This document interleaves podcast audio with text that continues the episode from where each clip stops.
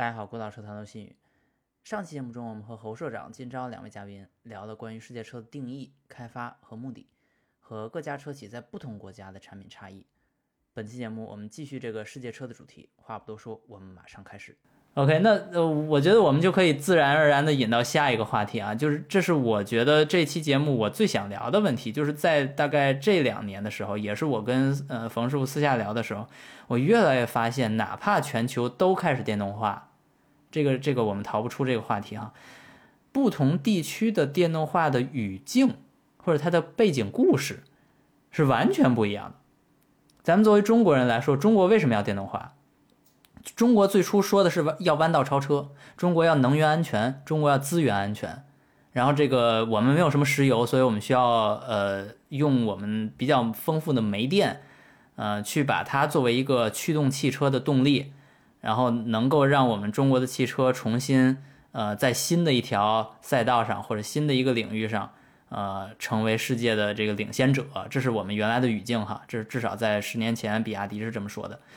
然后到现在呢，中国电动车的语境又变了。那个我们在刚刚开始说的那个弯道超车中，已经基本实现了这个目标。我们的电池生产，呃，技术也提升，然后产量也非常大。然后大家也确实在十成千辆啊，什么后来的这个补贴中，呃，开始认知到这个电动车是可以替代油车的，或者在很大程度上是可以替代的。然后大家确实消费了这些电动车，然后补贴渐渐退坡，然后中国开始认知到这个电动车可以在各个领域的汽车细分市场中代替传统油车。但是再后来到这个豪华车的这个新的语境中，开始推行智能化，那开始又开始鄙视，尤其是今年的上海车展，二零二三年的上海车展，尤其开始鄙视那些非智能化的油车，尤其是传统的这种合资公司。这时候中国的电动化就会跟智能化绑定。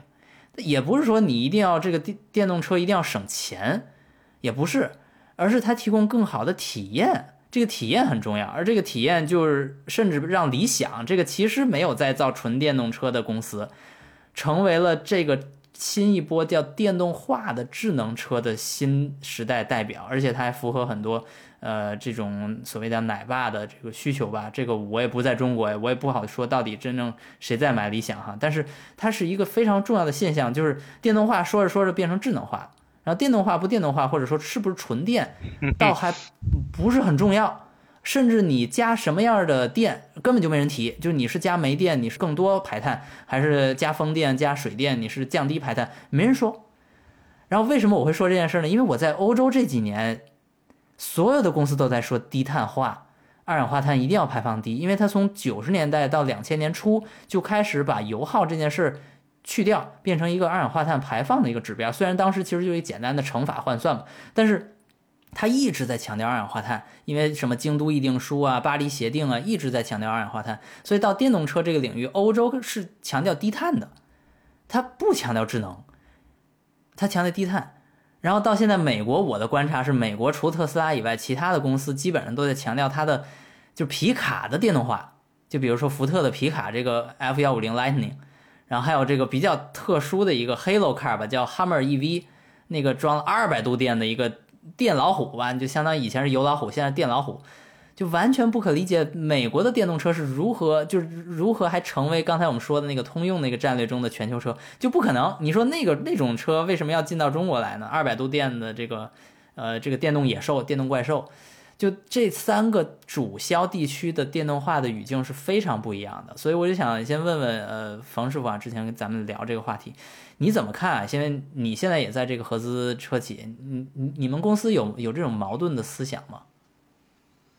呃，有有一句老话是“合久必分，分久必合”，就是，呃，进入这个电动化以后，因为产生了新的能源和动力源的形式，所以大家在利用这种新的形式情况下，产生了根据刚才咱们聊的不同市场的本身的最原始的那个需求，产生了新的方向。是导致了现在呃刚才你介绍的这些问题，它是这样的一个这的一个状况，所以呃针对于不同市场，现在再去开发一个全球车，说满足三个主要不同市场的共同需求，现在这个公约数快约不出来了，所以，所以所以这个就就变得十分十分的困难，再去做一个电动化的全球车。其实，其实我是觉得，我们就看三个市场，一个是欧洲，然后一个是美国，一个是中国。然后在这三个市场里面，以前的时候是能约出来的。那约出来的这个状态是，比如说中国跟欧洲取一个公约数，然后美国可能会相对独立一点。嗯。然后这个就解释了为什么当年的那个帕萨特，北美帕萨特是一个 Y 把子帕萨特，但是中国的帕萨特其实是一个一个迈腾加长的迈腾。其实是跟欧洲是还能约出来，然后呢，但是随着这个地区和地区之间的差异拉得越来越开，中国的 GDP 也好，就是包括它自己的全全要素生产率都拉上来之后，中国人的这种生活的这个富裕程度，或者是或者我们说一线城市或者这个一二线城市这个富裕程度，它其实已经能够和。欧洲的一些城市，甚至美国的一些城市的生活相抗衡了，然后那这个时候，它就会衍生出它基于这个自己的这个这个这个独特的一个需求，所以这个就约不上了。就因为因为每一家人就是家家都有钱了之后，他这个有钱之后，他玩的东西不一样了，所以他的文化根基不一样了，所以他就约不出来了。这个就是我们今天能看到的状态。我补充一个数据啊，就是印证这个侯社这个观点。我前一阵儿看了一个，呃，某个呃呃这个咨询机构调研说，现在中国这个从 GDP 和这个个人家庭收入的情况，中国人是在买车上面是最舍得花钱的一个国家。哦，你从占比上来看，已经已已已经有点远超于发达国家了。那是为什么呢？这个这个太有意思了，这现象。特别有意思的一个现象，对。因为都不买房了是吗？也 也不是吧，我觉得有可能，有可能是这个现阶段这个之前那个阶段这个经济比较繁荣，但是后面我们可能还在看啊。但是我觉得实打实的能看到的点就是，我之前一直生活在上海嘛，就大概在很久以前，我们说去日本旅游，然后当你看到东京这种 metropolis 这种感觉的时候。你觉得哇，日本好发达，东京好厉害，到处都是便利店，便利店里有好多好多丰富的物资，什么都有，然后东西都很高级。然后在今天的时候，当你再走在日本的街头的时候，你觉得东京跟上海好像没什么大区别，甚至有时候你觉得很多地方上海可能比东京的一些基础设施的建设质量还好，因为它新建的，上那个东京是老的嘛，然后日本那个上海是新的，所以我就觉得这个就是一个。特别特别有意思的一个点，就是其实我们是能看着实打实的看到这个城市或者这个国家大家的生活在一步一步一步的变好，车越来越便宜，然后车越来越好，这是确确实实在发生的一个事儿。是的，而且我觉得之前我们所在的那个中国还能被约出来的那个时代，我们属于弱势市场，就是你欧洲的那些需求，你就算是中国不需要，比如说吧。就说这个操控，就是超高速。这个欧洲对欧洲它或者德国车的高速稳定性，对吧？那这种素质是欧洲人的比较重要的诉求，主要是因为这边的路它有一些特点。比如说我在英国开车，我就发现，你说在中在车上，你要说甭说看个片儿，你就哪怕操作手机发个短信，从我上班的地儿到我家，呃，整个是一个半小时的车程，很长啊，一百公里啊，很长。呃，我就没有这种红绿灯停下来的这个档口，就一直在开，除非堵车哈。就是如果不堵车，我就根本没法操作手机。哇，那你这个生活跟北京的生活恰好是反过来的。北京如果你要是开一个半小时的车程，那基本上你的平均速度大概就是二十，然后你基本上能在车上看完好几部剧，真的，这车就这车就自己开，你也不用管它。你甚至不用打方向盘，因为你在四环上嘛，你就往前开就行了。对，所以这几这里边就出现两个要素哈，中国现在智能车、电动车的这两个要素，一个叫它的自动驾驶功能，或者叫驾驶员辅助系统、高级驾驶员辅助系统；一个是它的这个车内娱乐或者叫智能座舱功能。这两个功能我都用不上，一个是我全是弯儿，这个经常要拐弯儿，你那个 ACC 加这个 lane keeping 很难把这个车控制住。或者说有时候这个 roundabout，我觉得环岛是最大的自动驾驶克星，因为它的逻辑是反着的，就是你要往像英国的话，你要往右看有没有车，没车你就全油门，有车就全刹车，然后你往左拐，就这个逻辑是走呃这个这个十字路口的时候你是不用这个逻辑的。转盘是很复杂、很奇怪的一种叫交通形式或者叫道路形式，是是单道环岛是吧？呃，不一定的，有时候是多道环岛，就是你绕着还要不断的变道，所以你这这是一个特别奇怪的一种复杂的。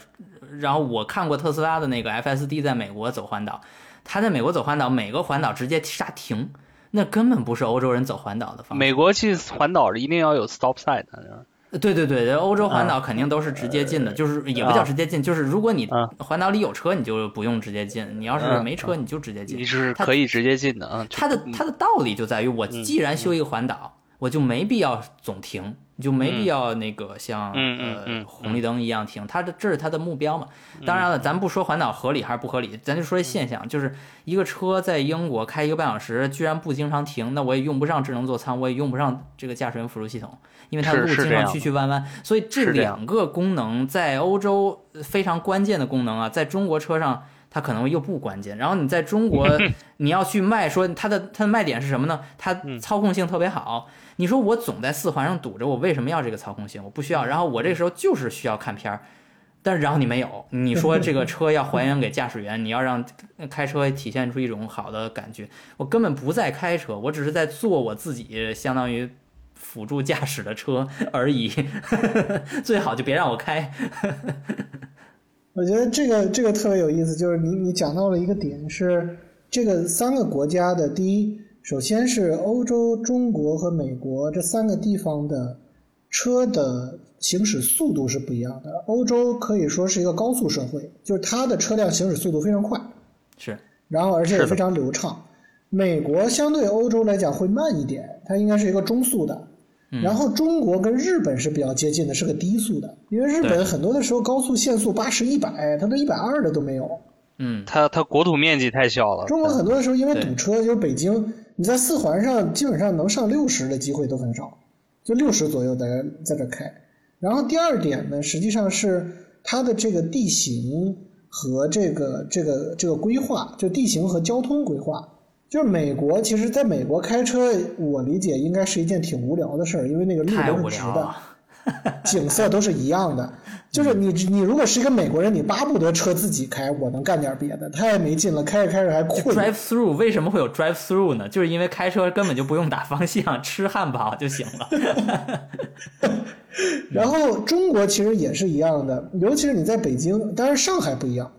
就是你在北京的时候，就是你基本上每天开的路线都是直路，OK，九十度刹停，然后拐九十度，然后再开一段直路。然后再再刹停，再拐九十度，很无聊，非常非常无聊。然后我最近刚把我那个捷豹 XE 卖掉嘛，就是那个是英国短轴进口的 XE。嗯，那辆车在上海其实它开起来是非常畅快的，因为它的操控很好，上海的路也很好。上海有很多因为地形，就是因为河流啊地形导致的弯弯曲曲的路，所以那台车在上海非常有乐趣。但是在北京那辆车。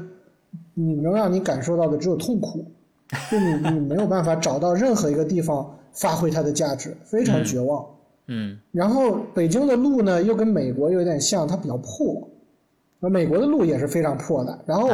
上海跟欧洲比较像，它路比较好，所以这个就某种程度上也解释了说，为什么上海人会想要买轿车。很多上海人都喜欢买轿车，是因为它真的能开出更好的轿车在路上的感觉。英国是路又破又弯又绕，所以每个地方在这块都不一样。嗯，就就会导致出这个这个截然不同的这个需求。是的，所以这就让我有点担忧哈，就是所谓中国人说这个车可以这么智能、这么先进了，欧洲人肯定喜欢，然后我们就把这些车出口到欧洲去。没错，这我们目前还没有看到这一刻这么大规模上 上啊，就是比亚迪二零二三年开始，我倒要看看到底是多少欧洲人停下车然后看片儿，我倒要看看这件事儿。当然，它又不是一个智能化代表，比亚迪又不是一个。对，那我觉得，对我觉得这一块其实是拆成两两个部分看的，就是第一个部分是说，比亚迪其实在现在来讲定位来讲，它更多的是一种主流产品。我现在更多的会把比亚迪看作是一种混合动力的丰田的卡罗拉的更好的替代。嗯，比如说秦啊，比如说宋啊，它其实就是一个更好的替代。然后而且丰田都是混动的嘛，但是比亚迪都是插混的。插混其实是在中国是更加有利于这个整体的这个中国的这个整个基础设施的这个建设的。就是你能奶一口就奶一口，对吧？家里底下有家装就可以买一口，那单位有也可以充一口。那这个东西大家就感觉。每一次找到了一个充电桩就占上了便宜，这种这种心态是特别有意思的一个事儿。吃了个金币，非常有意思。因为因为我以前我以前有一个稳力特五，我就是这感觉，我就是因为公司那个时候停车场里有很多充电桩，然后我看到哎有个充电桩，我说哎今天可以偷电了，然后偷了一箱，美美的就回去了，然后省了好多钱。其实是这么一个状态。然后那，但是日本其实它的 hybrid 的车型其实它很难替代，就是它很难用电动车替代这个 hybrid，是因为日本本身它它这个国土它现在已经不太接受更更加更多的这个基础设施建设，就是它国家的这个负债已经在这个边界上，它不可能政府在举债做基础设施建设，然后这个是一个点，另外一个点就是说日本也很难把这个这个这个就是说是挖成这个。挖开再再埋线缆，再埋这种东西，它其实包括因为地震啊或者各种各样的原因，它其实很对这种比较比较复杂的，嗯，对它不太不太敢建这种东西，所以就导致了日本很多电线都是电线杆子立在那儿，然后再挂很多明线在电线杆子上，就在路上，这个是非常常见的。然后这个就导致了日本其实它的家庭的用电量的负载其实是很脆弱的。就是你你家每一家里其实没有那么多的电容电容量给你，因为咱们这种是属于经常是你去问小区说，哎，我现在要扩容了，小区说好，我地下室给你拉几个拉几个电箱，这个配电站，然后我跟国家电网说，然后在电线杆子那儿再多给你这个几几十个千瓦都可以，在日本做不到。日本不可能。中国中国这么霸气啊，说给就给了。上上面有指标吧？应该是什么？它是这样的，就是主要国家电网管的是到电线杆子的电，就是国家电网对这个需求是，只要你申请，我就要把这个电线杆子的电给你，然后而且这个东西是不打折扣，而且你不要出钱。但是你就如果你作为经商。就是这做生做生意，赔本但是你要出的钱不是你要出的钱是电线杆子到你的你的店铺的那根电缆的钱啊，这是你要出的。然后这个一般来讲是物业会收你这个钱。比如说你在你家楼下要开一个洗衣房，对吧？你要申请一百个千瓦，对吧？或者两百个千瓦的电容量，你给电网打电话，电网就会把这两百个千瓦在多长时间之内给你配到你周围最近的那个电线杆。然后，但是从电线杆拉到你的那个、你那个、那个房子，这要找物业，然后你要自己掏钱。但是在日本，这种这种是非常困难的。对我甚至感觉你说这个欧洲也做不了，没有那么好的好心的这种国家电网公司给你免费跟织这个网、扩这个容，没有这样的公司。就是就是之前反正起码在几年前都是还是国家还都是这个态度，然后增加用电量嘛。然后就是增加这个就这个以 GDP 为纲嘛，因为你你你你搞一个这个，其实后面都是 GDP 嘛。然后这个很决定很有中国特色，我觉得这件事很有中国特色。然后欧洲很多住住公寓的国家，尤其德国，就是它很难在地下车库拉这么多，让大家每一个汽油车都变成或者柴油车换成电车的那种，就是小区充电服务，这是很难很难做到的。未来不是有一个专门给小区拉电的那么一个团队吗？他就是负责跟这个这个小区的物业呀，还有什么去去斡旋，然后然后能让你那个小区能够装更多的这个电这个配电箱啊什么的东西。哈，那未来在给在给整个社会在创造这个新的价值啊，不仅仅是为他们自己那他他主要是没有，他主要是为了拉通这里面的一些跟电网、跟物业、跟。跟那个业业主委员会之间的这个关系，因为它还是有一个多方的一个一个一个一个权衡，利益矛盾，但是国家责任矛盾，就是就是我们我们在建，就是国家在一五年往后要求的小区地库充电桩的配比应该是百分之十五还是百分之二十，在一五年的时候就是这个要求了，然后那也就意味着就是说你小区在验收的时候。地库里面必须有一个配电、配电、配电的那个房子，配电房。配电房里面的所有的设备都得是在里面才能完成验收，都百分之十五，甚至有的充电桩都得装上，就那个家用桩都得装上，你才能符完成验收。然后现在国家对于这个的执行是百分之百，就是小区里面必须要有百分之百的充电能力，你才能完成验收。但是呢，开发商其实没有办法干。那开发商干的是什么呢？他是把配电房的面积留出来了。但是他没有放配电的设备，就没有放变压器，要不然太贵了，不够。变压器可对，就不够本了。所以那接下来的问题就是说，当新的业主，比如说拉够了百分之十五、百分之二十之后，新的业主再去拉这个电的时候，他可能就要增加电容量，然后这个时候就需要上到物业、物业和这个小区的这个业业主委员会。大家来商讨，因为你前面装的人是没有付这个电容的、电容扩容的钱的。嗯，那你后面的人付这个扩容的钱，那凭什么后面的人付钱，前面人不付钱，对吧？来的晚的就没有了，那那那基本上是这么一个，又会有这个在这块又会有一些扯皮的事儿。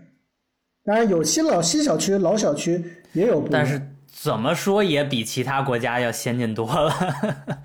这是的，因为欧洲、日本它都发展完了嘛。所以你在你在搞这些事情非常非常困难，这是很大的社会问题。因为这欧洲就至少欧洲这边吧，就是你这么多党，为什么会有这么多党？因为它代表完全不一样的社会阶层和人群。那这里边就存在着巨大的矛盾。就是到现在，欧洲你买辆特斯拉 Model 3，这是一个非常典型的，咱们后面可以继续聊啊，就是非常典型的，现在全球都在销售的一辆电动车，对吧？也不是很贵。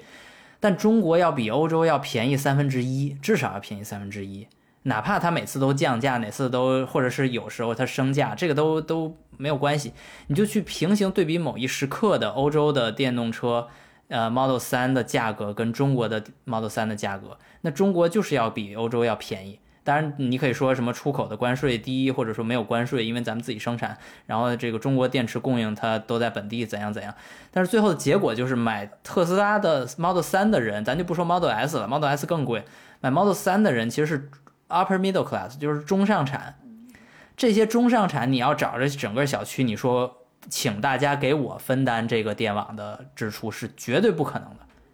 因为你小区里不都是这个这个阶层的人呀。这就很要命了，那到时候你可能就是甭说你斡旋花一个几天的时间斡旋，你有可能就你就一辈子你也都不可能享受到那个所谓的，呃，属于你的那个充电充电那个额度，或者至少你不可能把每一辆油车都变成电车。因为欧洲现在的问题是，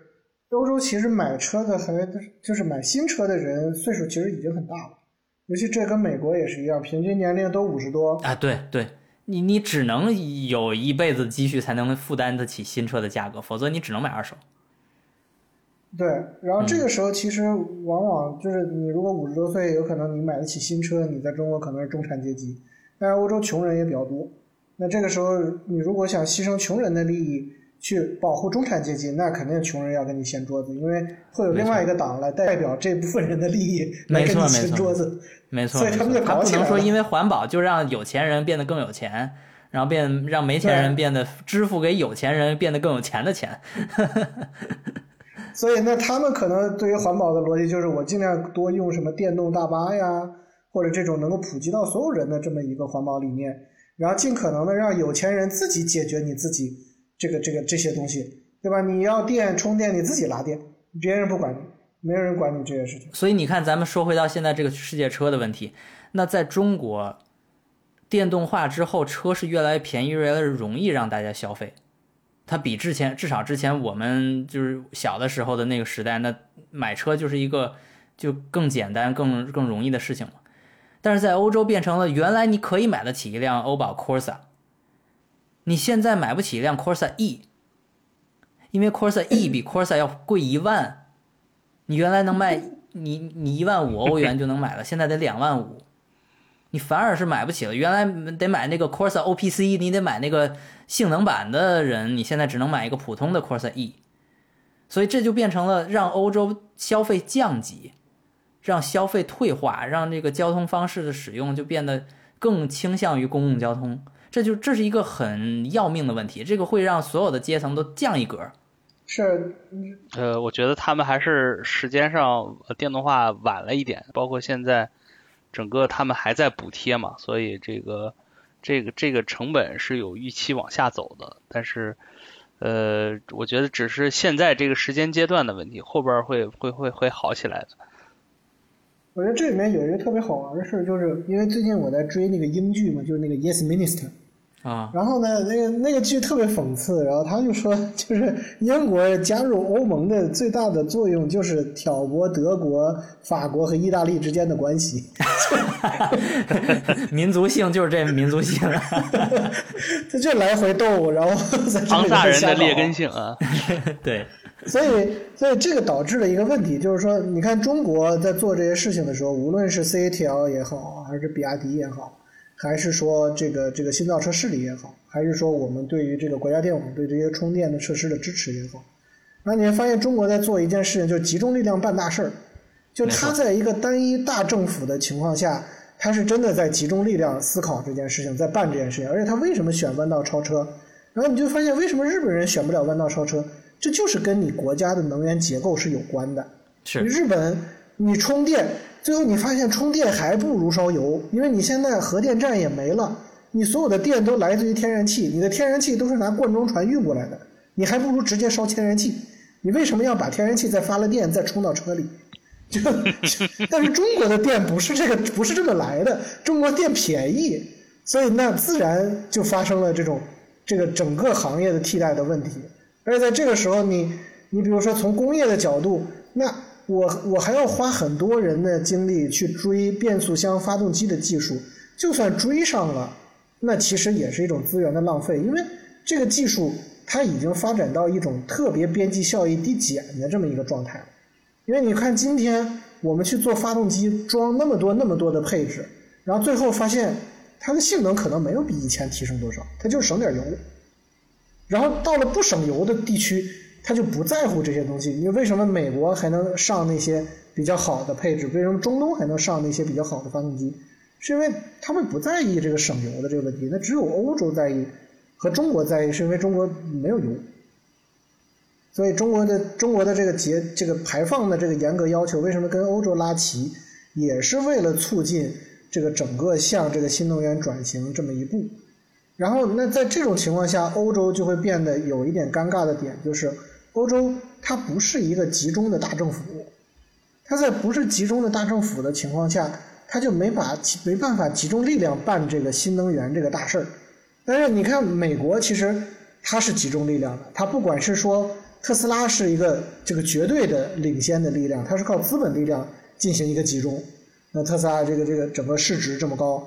这个就基本上就是已经是靠资本主义集中力量办大事了。那其他的这些企业。就发生了这个另外一个状态，就是他们就开始，就是要么以后有可能你会看到这些企业，比如说，比如说这个北美三大，他们可能会形成一个联盟，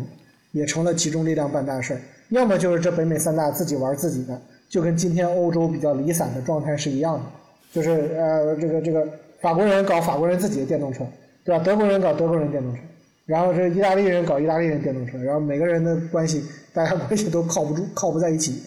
就会变成这么一个状态。嗯，现在你这个 Stellantis 里边不就小联合国吗？所有的国家都聚在一个大大集团里面，你看它能集中力量办大事吗？我是对这个 Stellantis 后面集中力量办大事这个四个平台、三个平台电动平台这件事，我是持观望态度。我不确定这些公司就连话都不说成一个语言的情况下，能把这些事情全都统一了。我觉得这件事，呃，很让我。呃，很让我怀疑。OK，咱们最后就顺带说到刚才说到这个 Model 三哈，就是我想再说一个这个观点哈，就是 Model 三是我们目前能看到最接近电动时代的世界车的一个车型。就因为无论中国热销什么样的电动车，除了 Model 三以外，就是除了特斯拉以外，中国电动车并没有销售到其他国家，或者说至少并没有达到之前说的那个全球车的那个那个档次的那种。热销就至少你在要在两个完全不一样的独立市场，以一个还不错的几十万的销量去平行销售，对吧？这个中国呃车企还做不到，然后目前特斯拉 Model 3是可以做到的。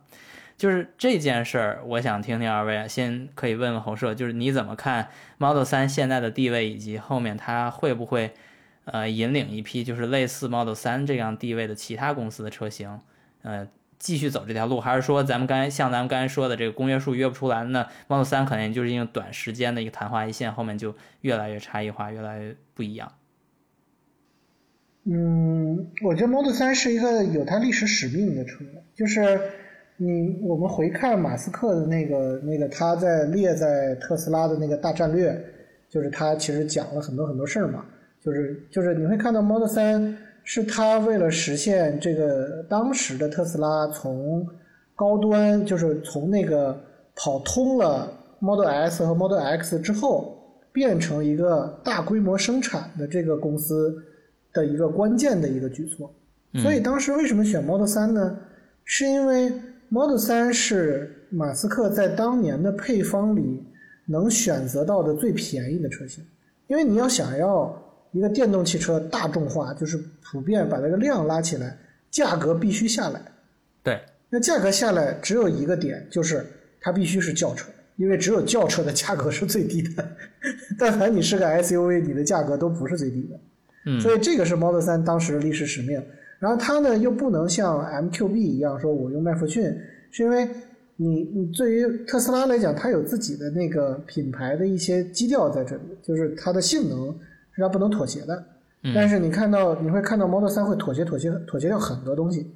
然后来来为了保护它的这个成本最低，然后把量拉起来。然后呢，在这个结构下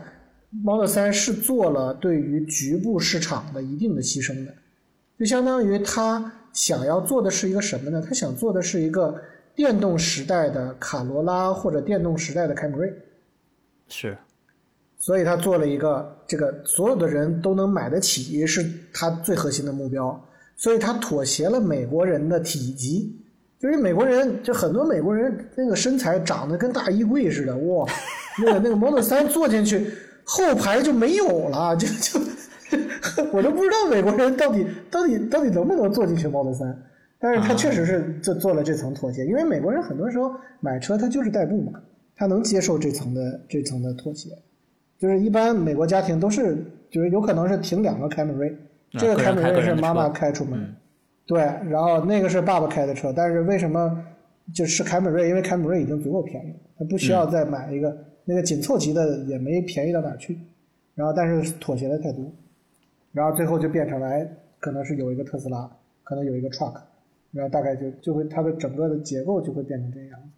然后呢，这个时候他要想多拉这个量，就是如果马斯克想把这个销量拉起来，他其实他也是在做这个最大公约数，他要保证这辆车在欧洲可能也能卖一些，然后在中国也能卖一些。所以这个是 Model 三它在取的时候取到了现在的这个这个这个尺寸的原因。但是呢，Model 三对于欧洲来讲还是偏大，所以你会看到马斯克的第一个战略的重心其实是在中国，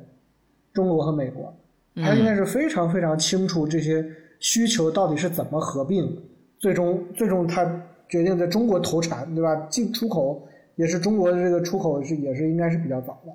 对。然后但是到欧洲，它是它的欧洲的国产化其实是比较晚的，而且它。也还希望推出一个叫 Model Q 啊，还是比 Model 三更小的车。其实我感觉这辆车是为欧洲人推出的，因为 Model 三在在在在法国人的眼睛里，Model 三已经是一个巨型车了，是确实是没法开的。是的，你去看那个现在雪铁龙和标致的产品阵列的话，那可能最多就有一个标致五零八。能差不多这个尺尺寸的，其他的就没有了。就是五零零八跟四零零八，那都是 SUV 了，就也没有一个能到 Model 3这个档次的标志的品牌的车型。然后雪铁龙大概也应该是也是没有。这确实是一个在很多地方，在欧洲很多地方很大的一个车。没错。然后但是呢，在美国它又是一个很小的车，所以是你会发现 Model Model Y 成了中国和美国最最甜点的产品，因为然后中国是人口多。美国是人太大，就是那个一个个长得都跟洗衣机似的，那个那宽的，对吧？那腰那那个腰围，这人都是方的，所以所以这个正好符合了这个两地的需求。是的，是的，所以你让他走一个那种高端性能路线，像什么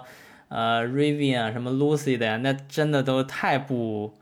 太不典型了，太不公约了，是吧？我觉得 Rivian 那个 Rivian 也好，就是那个 Lucid 也好，它俩都是一个披着豪华、披着电动车的这个外壳的传统豪华车。他们走的还是那种怎么说呢？走的有点像是欧洲的这种传统的阶级化的路线。就 Lucid 可能某种程度上是一个电动化的劳斯莱斯。就是如果是劳斯莱斯，可能在北美它的那个定位调性有可能是比较像的，就它它还是走的那那那条线，跟特斯拉想走的路线小而精不是一个路线。嗯，没错，达斯顿马丁嘛。哎，对对，这个调性差不多，嗯，比较接近。冯师傅怎么看？呃，我觉得侯社基本说了这个，呃，特斯拉现在这个全球公约数是他。也是做了很多的妥妥协，但是它的最大的成功还是，呃，它这个领先于整个行业的一个呃对电动车的一个成本优势。大概，呃，我我个人的感觉上就是它的这个整个做同样的这么一个车，呃，就像 Model 3这样大小，它的成本可能比整个行业的呃成本要低。百分之三十到四十的这个样子，所以说，呃，它相当于大家花一个卡罗拉的钱买到了一个凯美瑞，啊，所以这个呃，在这个在这个价格面前，能不能约得出来，已经可能 不是那么的重要了。所以说，就是还是真真金白银来投票，包括它后面的这个。呃，放量，今年这个三月份，它这个呃，这个 Masterpiece 里面讲的，它会呃再更新全新一代的平台，然后呃这个再做百分之五十的呃成本降低，这个就非常的可怕。那就是说，以后可能大家用用 Polo 的钱就可以买到一辆帕萨特，这个对整个行业的挑战无非是无非是巨大的，但是。呃，我在我看来，就是特斯拉现在的这么一个状态，它更像当年福特的那个 Model Model T，它是对整个呃汽车行业生产的一次生产效率的一次全面的革新，所以它它会长期在一段时间内会会会风靡，因为这这个可以说它是一个极致的性价比吧，但是。呃，你但是你回到整个呃这个消费者的全球市场的需求上来看，它是不能完全来满足的。那所以在一定的时间段之后，特斯拉它也会调整它自己的战略，然后是在可能又会回到这个现在传统行业内大家这个做不同的产品满足不同人的需求的这么一个道路上。对，这个需要更长，用更长的一个时间维度来观察，啊，很有意思。我觉得这个这种历史性的去看这件事儿，我也听说这种比喻哈，就把它比作 Model T，比作福特的那个是呃让流水线转起来的那款车。就 Model T 从任何一个角度都不是一个 sexy 的产品，都不是一个让别人觉得很值得拥有的一个产品，但是就是便宜，就是因为改变了生产方式。所以让大家能买得起，买得起那就得买，那不是因为我喜欢这个产品而能买，而是因为就这个买得起。所以我觉得这个道理实在是太硬了，就是它是通过生产，也就是改变了这个产业的运运转逻辑。就像你之前跟我在这个私下面对面的时候，你跟我说的，他直接把座椅安装到这个电池板上面，这简直就是。太夸张了，这种做法就难以置信。说你在油车领域里面，你怎么可能考虑会把一个如此高危的一个零部件直接就定 跟你的座椅定在一起呢？这个咱们说不好听的，就这个这个风险是吧？这个风险会很大。但是无论他怎么去去处理这个问题哈，他非常大胆，他非常的前瞻，然后主要的解决解决最最重要的矛盾就是电车贵的问题。没错，没错，是这样。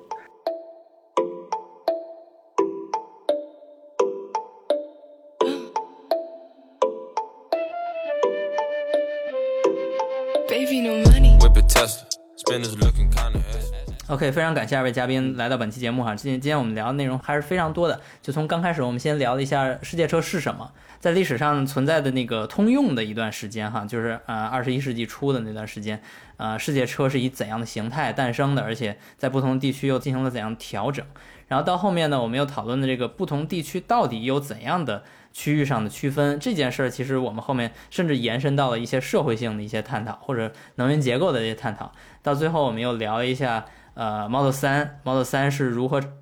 征服不同地区的电车消费者的，以及后面有可能出现的呃特斯拉自己的一些战略上的区别或者说进化哈。呃，我觉得这个话题值得我们不断的去回看，因为它是一个循环性的，并不是说我们有一个标准答案，那所有车企就都按照这个标准答案去解决同样的问题，而是在不同的历史时期。呃，全新车会来会走，人和车之间的关系其实也是一直在动态发生变化的。OK，呃，今天我就说这么多，感谢大家收听本期节目，我是罗新宇，我们下期节目再见。再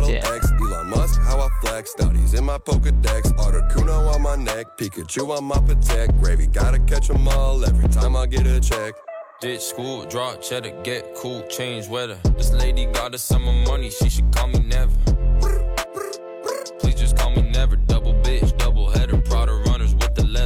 lanes, get change, pull up with a thick chain. 2018 world record for the dick game. Gravy Guinness, front flip the finish. That's how you doing business when your side bitch a gymnast.